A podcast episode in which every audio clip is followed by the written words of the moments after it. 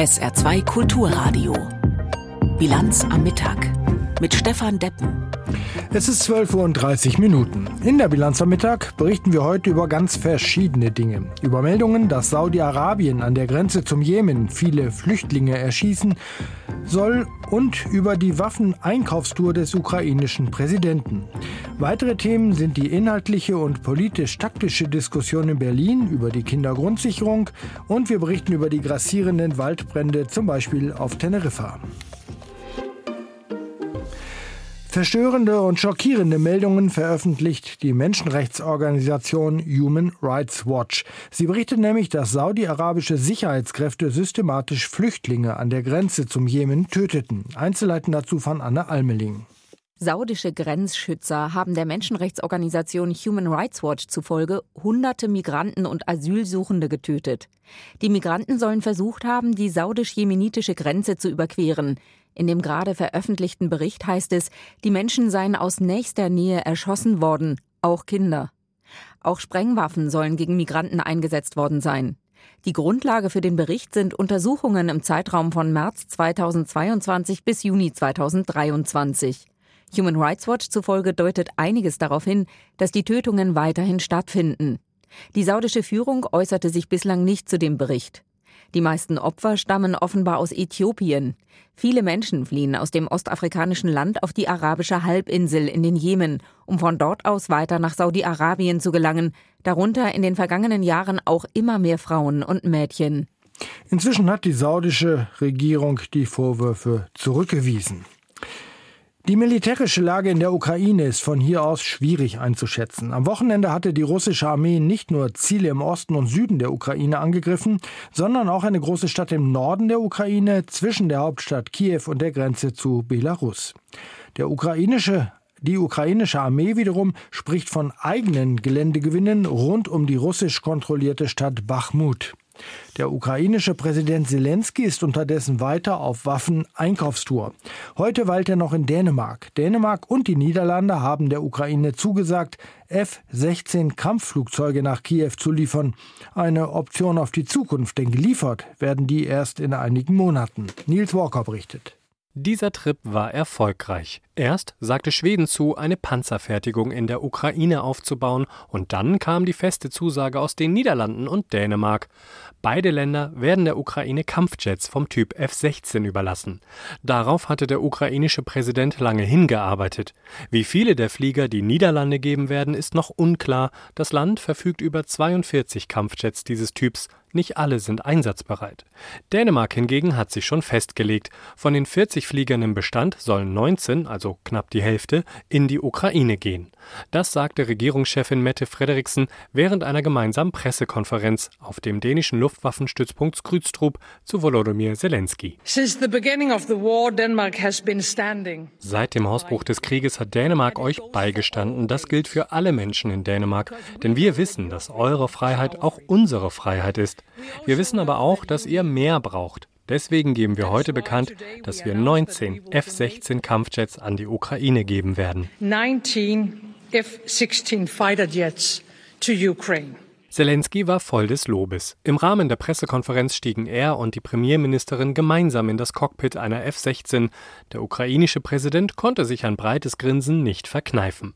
Er dankte Mette Frederiksen persönlich, aber auch allen Menschen in Dänemark. Дуже дякую, Мette. Дякую, Дані. Дякую всім громадянам вашої прекрасної держави.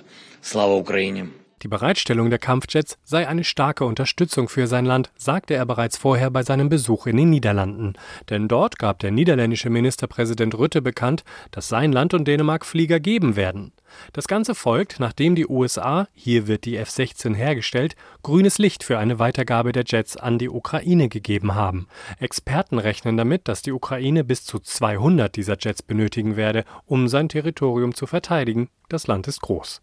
Da können die 19 Jets aus dem kleinen Dänemark nur ein Anfang sein, glaubt auch die dänische Premierministerin.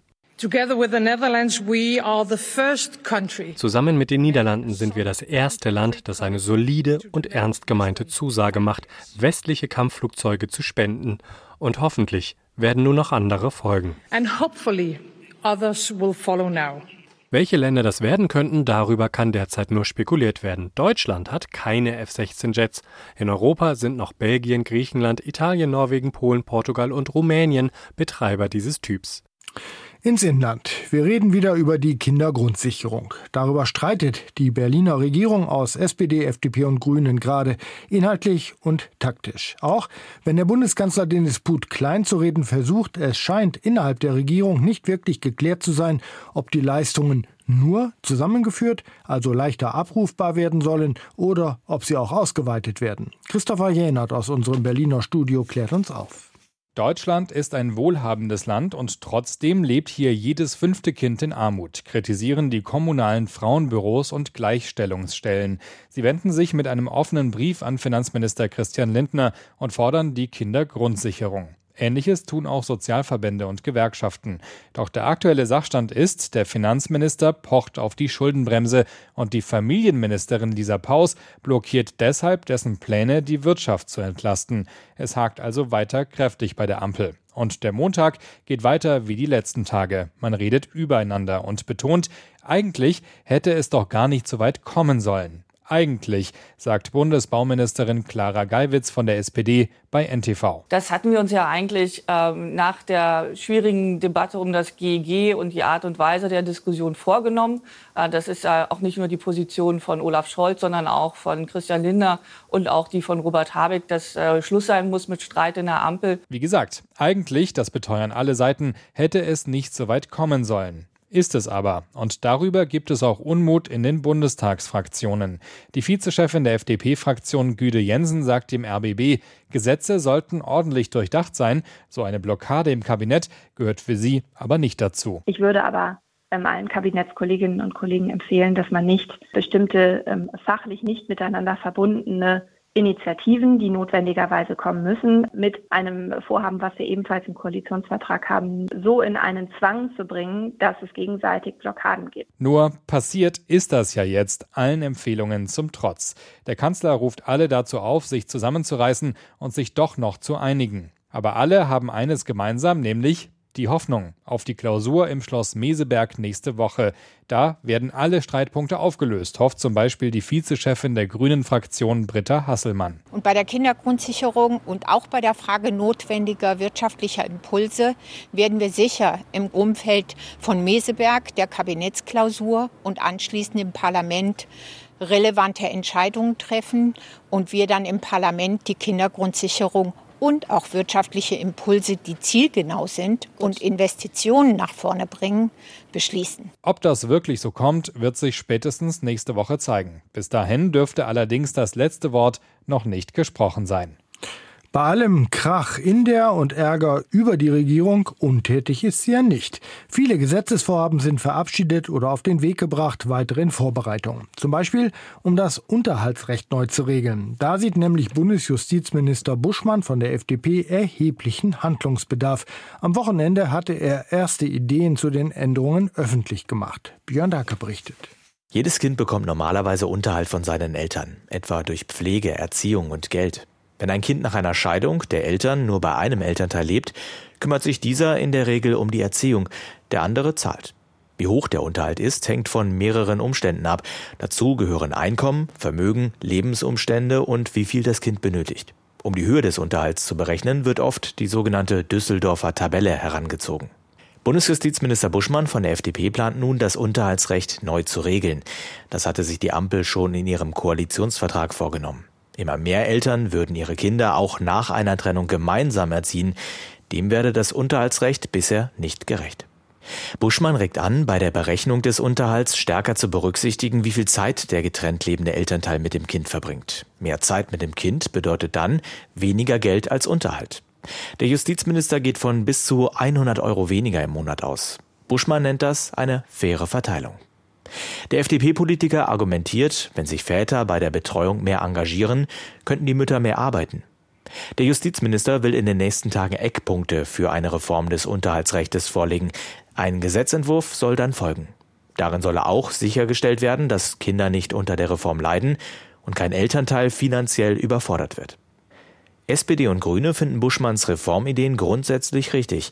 Sie warnen aber davor, dass die oft haupterziehenden Mütter benachteiligt werden könnten. Sie würden weniger Geld von den Vätern bekommen. Kosten, zum Beispiel für Lebensmittel, Kinderzimmer oder Schule, blieben aber so hoch wie davor. Jede Stadt hat so ihre eigenen kleinen und großen Probleme und die sind nicht immer nur finanzieller Natur. Ein Sorgenkind ist oft die Innenstadt. Im Saarland ist das nicht anders, aber es gibt eine Stadt, die besonders viele Herausforderungen wegen der Situation in ihrer Innenstadt zu haben scheint, Neunkirchen nämlich. SR-Reporter Max Zettler hat sich dort umgehört und gesehen. Neunkirchen ist ein richtiges, gut gesagt, Dreckloch. Die Neunkircher Innenstadt ist der soziale Brennpunkt in der Kreisstadt. Eine hohe Armutsquote, Auto- und Baustellenlärm und viele leerstehende Geschäfte, kleine wie große. Trotzdem sind um den Sturmplatz herum viele Menschen unterwegs. Ich wäre nie nach Neunkirchen gefahren, wenn es nicht den Saarpark Center geben würde oder jetzt den Globus. Decathlon macht es auch noch interessant, aber allein die Neunkircher Innenstadt würde mich nicht interessieren. Ich komme auch nach Neunkirchen tatsächlich nur wegen dem Saarpark Center oder wegen Globus. Von Fastfood-Restaurants über Kleiderläden gibt es eine Menge Auswahl im größten Mittelzentrum des Saarlandes. Hauptsächlich Kettenbetriebe. Oberbürgermeister Jörg Aumann steckt angesichts der vielen Herausforderungen aber nicht den Kopf in den Sand. Er hat jede Menge Pläne, um die Innenstadt zu modernisieren. Die Einkaufsstadt, das darf man nicht so verstehen, ist eine Stadt, wo nur Geschäfte drin sind, sondern es muss von allem etwas angeboten werden. Es muss Erlebniswert haben, es muss also Kneipen und Restaurants geben. Kultur muss angeboten werden. Es müssen medizinische Gesundheitsleistungen angeboten werden. Natürlich aber auch Beratung und Dienstleistungen, Rechtsanwälte, Steuerberater und ähnliches. All das haben wir hier in der Stadt. Aumann möchte die Innenstadt von ihrem reinen Einkaufscharakter lösen und zu einer Erlebnisstadt machen. Den Anfang soll das ehemalige Kaufhofgebäude machen.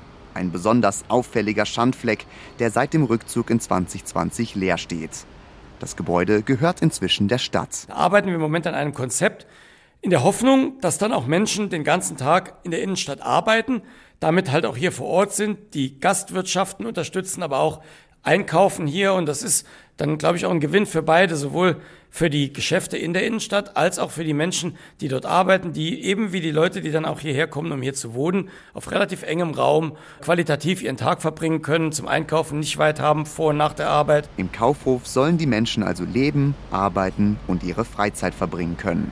Ein Multifunktionsort also. Auch die schlechten sozialen Verhältnisse in der Innenstadt geht Oberbürgermeister Aumann an. Wir haben zum Beispiel ein Kinderhaus in der Gleisstraße, wo die Kinder der Innenstadt wirklich auch einen ganzen Tag einen Anlaufpunkt haben, auch wenn beide Eltern arbeiten, auch wenn sie es zu Hause vielleicht ein bisschen schwer haben, weil dort auf engem Raum sehr viele Menschen leben.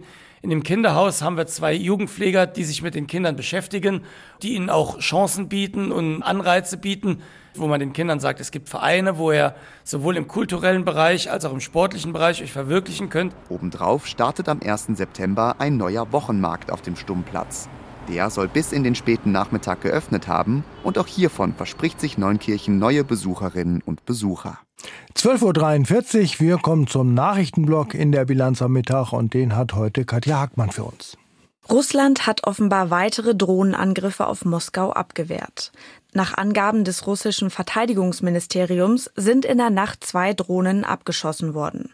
Verletzte oder Schäden gab es demnach nicht. Laut Luftfahrtbehörde kam es jedoch zu größeren Behinderungen auf allen vier Flughäfen der Hauptstadt. Die Ukraine meldete russische Raketenangriffe in der Region Kharkiv. Dabei seien elf Zivilisten teils schwer verletzt worden. Forderungen aus der CDU nach einer stärkeren Begrenzung der Flüchtlingszahlen stoßen in der Ampelkoalition auf Kritik. Der SPD-Innenpolitiker Hartmann sagte der Welt, nationale Abschottung und ungeregelte Verhältnisse an den EU-Außengrenzen seien keine Alternative. Die Grünen-Politikerin Kador meinte, es könne keine Lösung sein, Menschenrechte auszusetzen. CDU-Präsidiumsmitglied Spahn hatte vorgeschlagen, die EU-Außengrenzen komplett für Migranten zu schließen und dafür jedes Jahr in Europa ein Kontingent von bis zu 500.000 Flüchtlingen aufzunehmen. Das Landgericht Mainz hat die Klage einer Frau wegen eines möglichen Corona-Impfschadens abgewiesen. Eine Begründung soll nachgereicht werden. Laut Gericht muss die Frau die Kosten für das Verfahren tragen. Die Verteidigung kündigte bereits an, in die nächste Instanz zum Oberlandesgericht zu gehen. Die Mainzerin ist nach einer Corona-Impfung auf einem Ohr taub. Sie fordert von AstraZeneca 150.000 Euro Schmerzensgeld. Das Unternehmen erklärte in dem Verfahren, dass bislang keine Hörschäden als Nebenwirkung einer Impfung nachgewiesen wurden. Die Stichwahl um das Präsidentenamt in Guatemala hat der Sozialdemokrat Arevalo gewonnen. Der 64-jährige Überraschungskandidat setzte sich nach dem vorläufigen Wahlergebnis mit fast 59 Prozent gegen die linksgerichtete frühere First Lady Torres durch. Sie kam auf rund 36 Prozent der Stimmen. Arevalo folgt damit auf den konservativen Amtsinhaber Yamatei, der nach einer vierjährigen Amtszeit laut Gesetz nicht erneut antreten durfte. Ecuador in Südamerika. Das Land ist von einem vergleichsweise sicheren Gemeinwesen zu einem Land geworden, das wesentlich von Drogen- und Bandenkriminalität beherrscht wird. Von daher hatte die Präsidentschaftswahl am Wochenende unter großen Sicherheitsvorkehrungen stattgefunden, zumal ein Bewerber im Wahlkampf ermordet worden war. Vorn liegt nach dem ersten Wahlgang die Linkspolitikerin González. Sie tritt in einer Stichwahl nun gegen den rechtsgerichteten Kandidaten Noboa an. Anne Herberg berichtet. Es ist das vielleicht überraschendste, vor allem aber ein hoffnungsvolles Ergebnis dieser Wahl in Ecuador. Trotz des Klimas der Angst gingen die Menschen an die Urnen. Die Beteiligung, so die Wahlbehörde, sei höher gewesen als in Vorjahren. Das bedeutet, dass Ecuador mutig ist, dass Ecuador ein Gefühl für sein Heimatland hat. Das Land hat sich mobilisiert, ist wählen gegangen, hat die Angst gebrochen und das gibt der Hoffnung auf einen Wandel noch mehr Gewicht. Und es hat für eine Frau gestimmt, eine Frau der Bürgerrevolution erklärte Luisa González von der linken Bürgerrevolution, die als Favoritin in die Stichwahl einziehen wird, nach Bekanntgabe erster Ergebnisse. Denn es war alles andere als eine gewöhnliche Abstimmung. Kandidaten, die mit kugelsicherer Weste und Kevlar-Helmen wählten, 100.000 Sicherheitskräfte im Einsatz.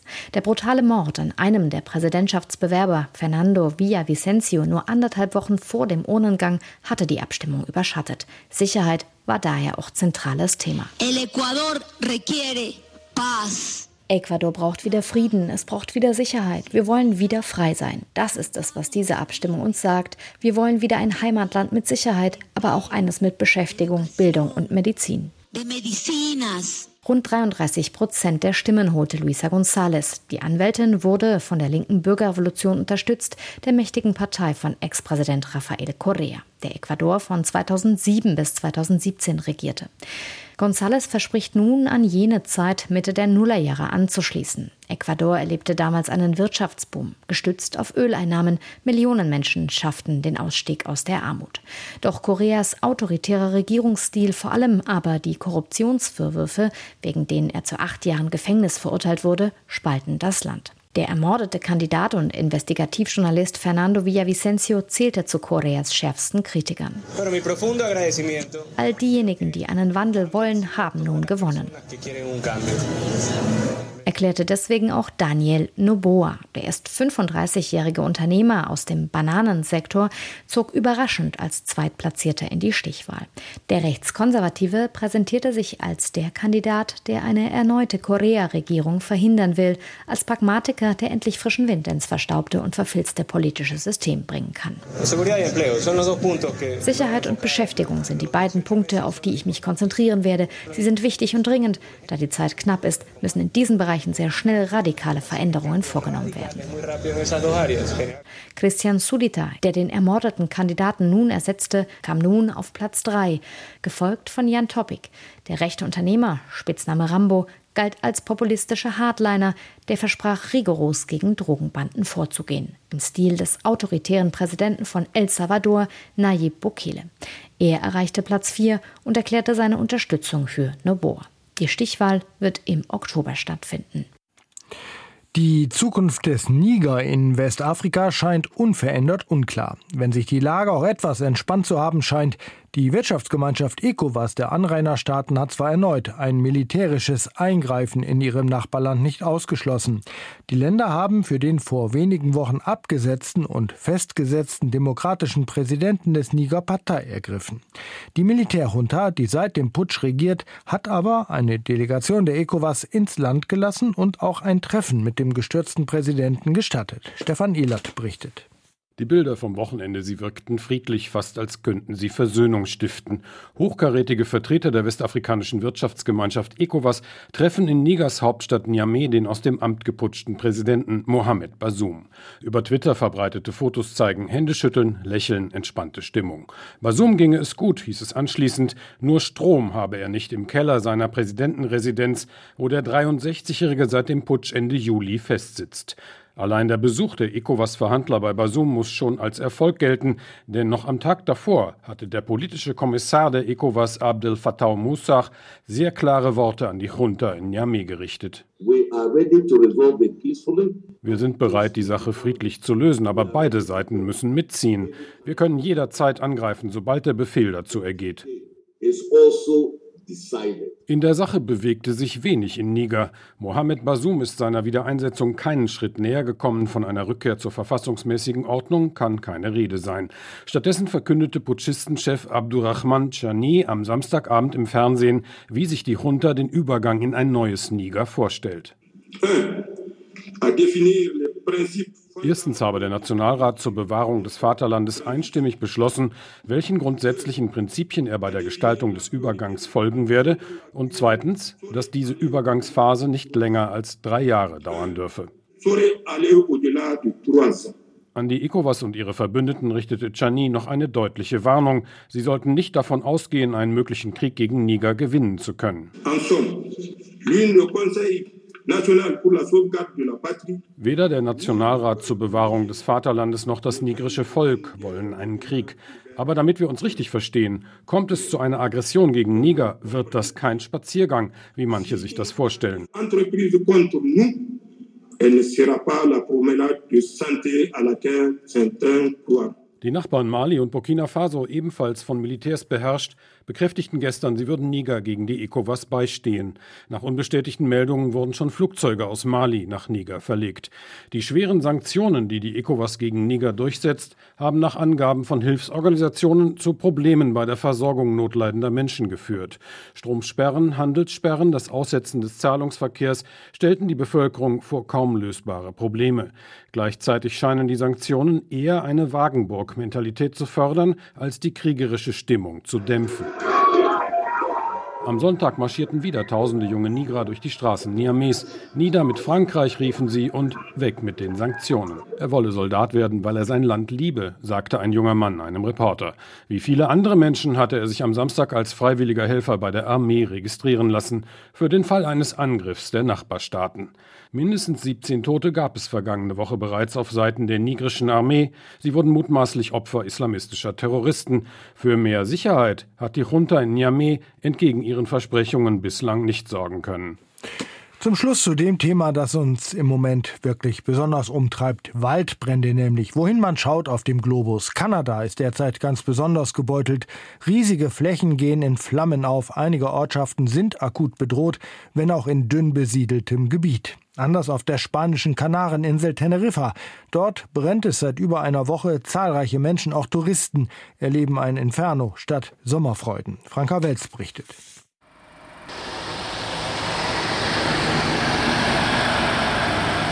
Der kleine Ort La Orotava im Norden Teneriffas. Löschhubschrauber fliegen wieder und wieder in Richtung der Hänge, aus denen Rauch aufsteigt.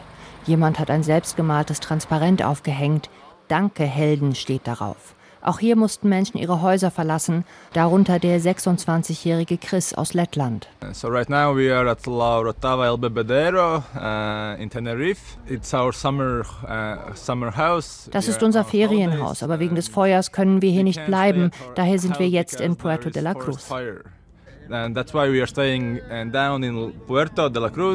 Natürlich hätten sie Angst, sagt Agnes, ebenfalls aus Lettland, aber sie hoffe, dass alles gut gehen werde. And of course we are scared because we don't know what's happening, right? Einheimische wie Touristen starren gebannt auf die Berge, in denen der schwerste Waldbrand wütet, den Teneriffa seit bestimmt 40 Jahren erlebt hat. Die Einsatzkräfte haben in der Nacht leichte Fortschritte erzielt, aber die Situation bleibt schwierig. Seit zwei Wochen sei sie auf Teneriffa im Urlaub gewesen, erzählt diese Frau, und dann sei das Feuer ausgebrochen. I come here for a holiday and has been here for around two weeks, but then all of a sudden the fire came up and then it seems to spread very quickly in the first 24 hours and it's covered a large, large area. Es hat sich sehr schnell ausgebreitet und wir sind in der Nähe von Tacoronte untergebracht. Eigentlich bewegte es sich vorher nicht in unsere Richtung, aber letzte Nacht war der Wind sehr stark und die Richtung änderte sich und es scheint, dass sich das Feuer auszubreiten beginnt. The direction changed and seems the fire starts to spread.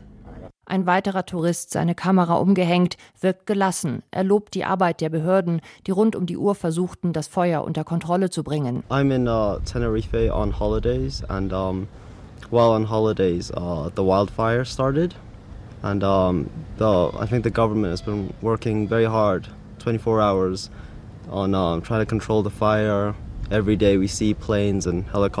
jeden Tag sehen wir Flugzeuge und Hubschrauber, die Wasser bringen. Uh, Sie machen einen guten Job mit der Evakuierung.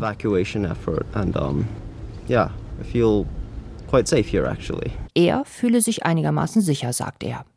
Der Waldbrand auf Teneriffa erstreckt sich nach der letzten Schätzung auf mehr als 12.800 Hektar und einen Radius von 90 Kilometern. Das Feuer war am späten Dienstagabend in der vergangenen Woche ausgebrochen.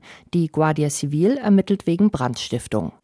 Ja, wir hier bei uns brauchen uns derzeit zum Glück nicht mit Waldbränden zu plagen, aber sehr wohl mit Hitze. Auch heute wieder wird es deutlich über 30 Grad warm, dabei bleibt es trocken mit einzelnen Quellwolken und nur einem schwachen Lüftchen. Nach klarer Nacht geht es dann morgen genauso heiß weiter. Das war die Bilanz am Mittag mit Stefan Deppen im Studio. Weiter geht's jetzt hier auf SR2 Kulturradio mit der Auslandspresseschau. SR2 Kulturradio. Auslandspresseschau. Dänemark und die Niederlande haben der Ukraine die Lieferung von F-16 Kampfjets zugesichert. Dazu schreibt die portugiesische Zeitung Correio da Manhã, Endlich haben die westlichen Verbündeten Kiews beschlossen, die lang erwarteten F-16 in die Ukraine zu schicken, nachdem US-Präsident Biden grünes Licht gegeben hatte. Das Problem ist, dass es noch viele Monate dauern wird, bis sie eingesetzt werden können. Bestenfalls Ende des Jahres werden sie in der Lage sein, die ukrainische Gegenoffensive zu unterstützen. Hoffen wir, dass es dann nicht zu spät ist. Schon seit Beginn des Krieges zeichnet sich die westliche Unterstützung durch eine unerklärliche Langsamkeit aus.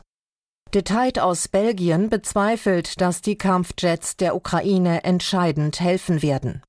Der ukrainische Präsident Zelensky nennt die Lieferung von F-16 Kampfflugzeugen durch die Niederlande und Dänemark historisch.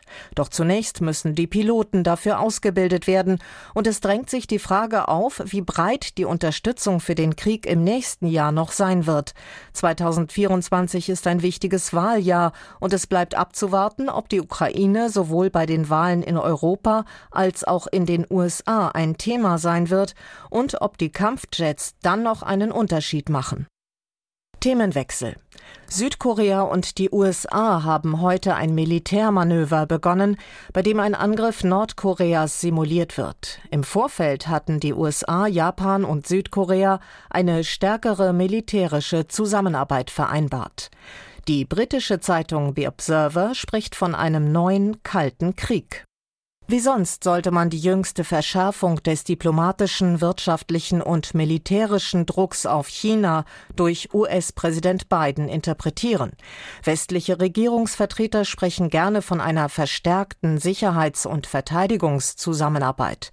Doch solche Verallgemeinerungen täuschen nicht darüber hinweg, dass Biden jetzt hart gegen ein repressives Regime in Peking vorgeht, von dem er und viele Amerikaner glauben, dass es die von den USA geschützte demokratische und geopolitische Ordnung stürzen will. Der Gipfel, zu dem der US-Präsident Japans Premierminister Kishida und Südkoreas Präsident Yoon eingeladen hatte, passt perfekt in diese Agenda.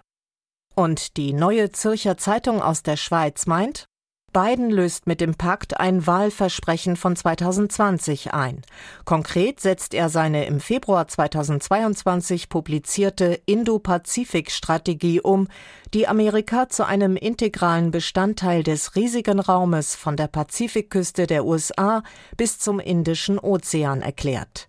Die Strategie ist jedoch auch eine Kampfansage an China und Peking stehen über Taiwan hinaus Möglichkeiten für Gegenmaßnahmen auf die neue Allianz offen, von einer stärkeren Unterstützung Russlands in dessen Angriffskrieg gegen die Ukraine bis zu einer weiteren Vertiefung der Beziehungen zu Iran.